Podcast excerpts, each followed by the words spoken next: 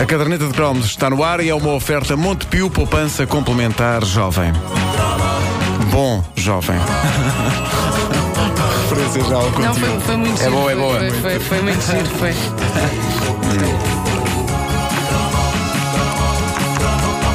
tens fones? Não, para quê? Eu, eu também. Ele não gosta de nos ouvir, opa, já vi. Mas não sou é um é radialista a sério, atenção.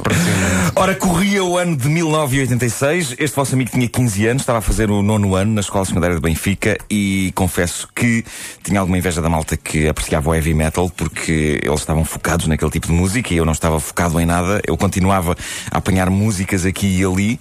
Ansiando pertencer a uma tribo, infelizmente não havia uma tribo do Holiday Rap, Como é que é possível? Com- Não se compreende, não se compreende. com grande pena minha. Saiu nesse verão, Holiday Rap, 86. We are going on a summer holiday. If you're Epá, eu hoje ouço isso e de facto é capaz de ter sido das maiores pilhas de esterco que se fizeram Sim, nos sim, anos mas na 80. altura era, era, Ah, tinha o seu não. quê de inebriante. É, não pá, na altura era inebriante, sim, sem dúvida.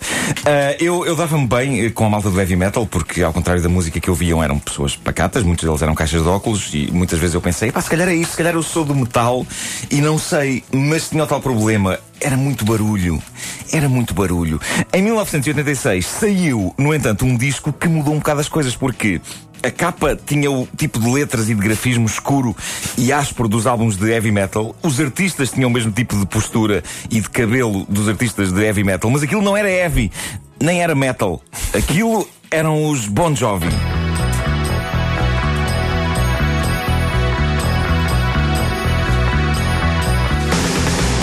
Bow, bow, bow, bow, bow. Olha, aí neste Como é que eles de semana- faziam uba, uba, uba? Isto era uma guitarra, ora, ora com a boca. Não, Era- era as duas coisas. É Ah, apertar ok. sapos. É, Já só que quando se aperta o sábado, É, o, é o, aquele tubinho É o ligado, vocoder. é o tubinho ligado, não Sim, é? À é guitarra. uma Sim. coisa que. Olha, sabes que assim como tu foste quase gótico, confessaste este Sim, fim de semana, sim. eu fui quase heavy metal, porque eu gostava deste tipo de música e tive umas botas Doc Martens, eh, só depois não, não, não, não tinha o resto, Pois. percebes? Não vestia sempre preto e não sei o quê, mas, eu é adorava metal. isto. Ou seja, eu. eu Isto era um tal limpinho, Era um Só minha as Era- pessoas do metal a sério têm nojo? Deste tem. Pois eu acho que sim também. Eu- Até porque eu- rapazes lavavam o cabelo, Exatamente. estes rapazes Era, eram muito era, era. limpinhos, não Eram tinham muito botão nas unhas, nem Muito nada. tempo demorava Bon Jovi a lavar o cabelo. Era verdade. Ah, estava bem. É Muito verdade. tempo demorava Bon Jovi a lavar o cabelo. Eu acho que há um vídeo na internet dele lavar o cabelo. O John Bon Jovi que ainda hoje faz diversões 95 com uma cabeleireira. Ele leva sempre uma cabeleireira. Ah, é? Uma pessoa que lhe trata do cabelo. É, pá, Assim. eu acho que isso não é rock and roll. Pois não. não é rock and roll. Ah, eu, eu devo dizer-vos que eu olhei para a entrada em cena dos Bon Jovi com alguma esperança, porque eu vi o teledisco desta música, Living on a Prayer, e pensava, então isto é metal, não é? Mas é um tipo, de, um, um tipo mais suave de metal. No fundo, se isto é metal, é o mesmo tipo de metal de que são feitos os açucareiros na casa da minha avó.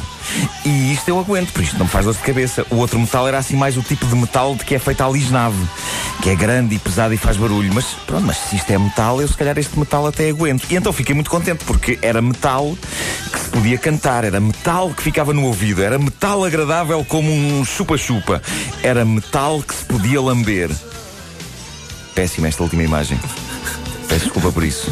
Ahm, ora bem, munido desse gosto recém-adquirido pelo metal, lá fui ter com os meus colegas, que eram fãs de heavy metal e que andavam para trás e para a frente com os vinis de Iron Maiden e Ozzy Osbourne e Megadeth e Tu não Manowar. digas que levaste um disco dos Bon Jovi a essa malta. Não, eu disse-lhes, eh, ok pessoal, eu gosto de metal, vinha saber então o que é que é preciso fazer, se é preciso preencher alguma coisa para entrar.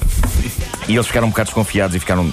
Mas gostas de metal? Mas, mas de que metal? E eu saco do Slippery When Wet, que por acaso não tinha em disco, mas tinha em cassete. Uma colega minha tinha-me gravado. E eu deveria ter logo percebido que havia ali coisa pelo facto de ter sido uma colega minha a gravar-me aquilo. Yeah.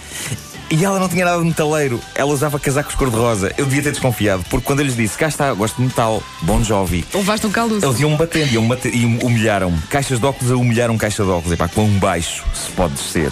E foi aí que eu comecei a embirrar com os Bon Jovi. A partir daí, a coisa não melhorou. Outra coisa horrível que o John Bon Jovi trouxe à minha vida foi o facto das miúdas, em 86, estarem todas doidas com ele. Tu estavas, pá, banda? sim, ele era, Tu ele era o estavas, grande eh, sex symbol da música nessa altura. Sim. Portanto, ali estava mais um tipo a subir a fasquia, com os seus seus caracóis, tratados com o amaciador, com aquele cabelo super fofinho. Ah, e eu, eu devia ter desconfiado. Epá, o pessoal do heavy metal usava cabeleiras e caracóis, mas a, a do Bon Jovi era uma cabeleira particularmente não agressiva.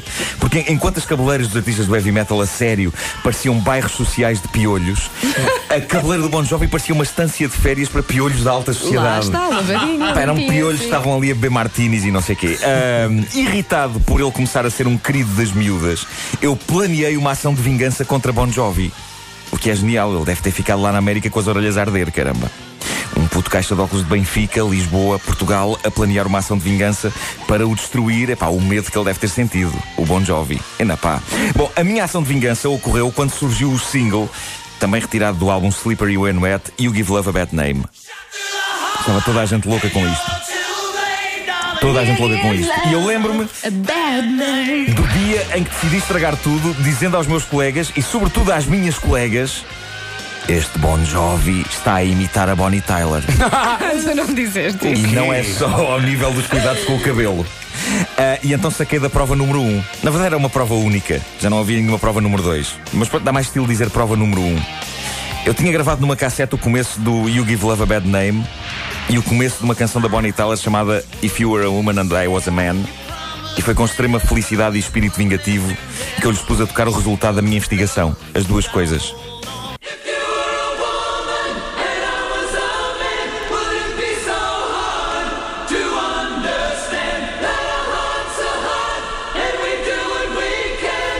You give love, sim.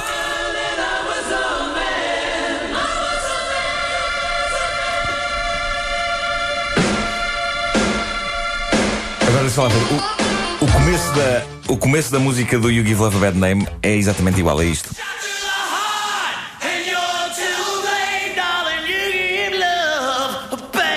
É a mesma melodia. E então, Sim, sim, sim, sim. e então dá-se uma pausa de choque quando eu faço esta revelação. E de repente, e eu estou todo contente, e de repente uma, uma das minhas colegas diz: Gosto mais da do- dos Bon Jovi. E todas concordam. Ah, do Bon Jovi é muito mais gira, ele é tão bonito, ele canta tão bem, ele isto, ele aquilo, eu queria passar-lhe as mãos pelo cabelo, etc. E o bandido do Bon sai heroico da minha tentativa de vingança. O Bon. O Bon, é como eu gosto Bon, de chamar. o Bon. Ah, entretanto, eu fiquei a saber porque é que as duas canções são tão parecidas, porque foram ambas escritas pelo mesmo autor, que é um tipo chamado Desmond Child.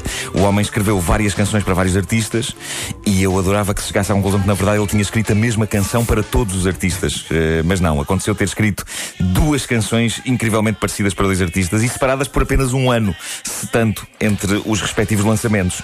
Slippery When Wet, dos Bon Jovi. fez- Eu gosto, e também gosto de pensar que ele canta as músicas, seja de forma, fo- eh, seja que letra for, da mesma maneira. Parabéns a você nesta data querida! Muitas felicidades! Muitos anos Epá, vida! sim, sim. Ah, o Slippery When Wet ah, fe- fez do- dos Bon Jovi estrelas de rock. Já era o terceiro álbum deles, mas foi o que os tornou conhecidos em todo o mundo. E, e não, era, não era metal. Teria sido mais fácil perceber se a capa original do disco tivesse sido aceita e levada para a frente. Eu não sei se vocês conhecem a capa original do disco, mas está na net. É fácil de encontrar, porque em vez daqueles tons escuros e algo góticos da capa que toda a gente conhece, a capa originalmente pensada para Slippery When Wet era em tons de cor-de-rosa e azul bebê, com uma jovem de seios avantajados, envergando uma t-shirt amarela encharcada. Ah, era. Era e teria sido mais fácil perceber ao que eles vinham. Isto é o Never Say Goodbye. Não, não, isto é o Qual é é Wanted esta? Dead or Alive, só fazer a ponte para o Never Say Goodbye Ah, sim, sim, sim, sim, sim. podes pôr, podes pôr Never Say Never Goodbye Say só para me Goodbye? irritar. Eu gostava, eu gostava sim. muito desta, por acaso. Eu gostava- Principalmente a parte. Cause I'm a cowboy! Não era da, Nunca vida sonora. ninguém sonora do filme Young Guns 2. Pistoleiros, Young Guns 2. Exatamente, É verdade, é verdade. Jovens lembrar-me Armas disso. 2. Jovens Armas. E Emílio Estevez Devia como filme cowboy. porno. O Emílio esta vez não ganhou o Estrela Open. Acho que sim, Sanches, acho que sim. Jesus! Tanto slow que eu dancei ao som disto. Lá está ele todo meloso. É assim que elas engata. Estás a ver? E elas ali caidinhas pelo Bon. Raça do Bon. Odeio-te, Bon. Odeio-te, Bon. Sempre odiei. Tomara que fique careca.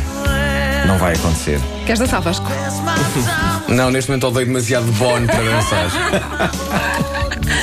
É, pá. Tinha as tuas pelo beicinho. Houve muitas crianças feitas ao som desta música, não houve? Hum, não sei. Na altura ainda- eu ainda era demasiado nova para fazer crianças. Claro. Era que 86, não era? Isto era 86. Estava uma pessoa concentrada em saltilho. Isto, isto estava a acontecer. Aí está uma piada de futebol que eu percebi. Viste? Lá está. Porque houve alguém que me disse: porquê é que não fazes um cromo sobre o caso Saltilho? e eu fui-me informar. Fui-me informar.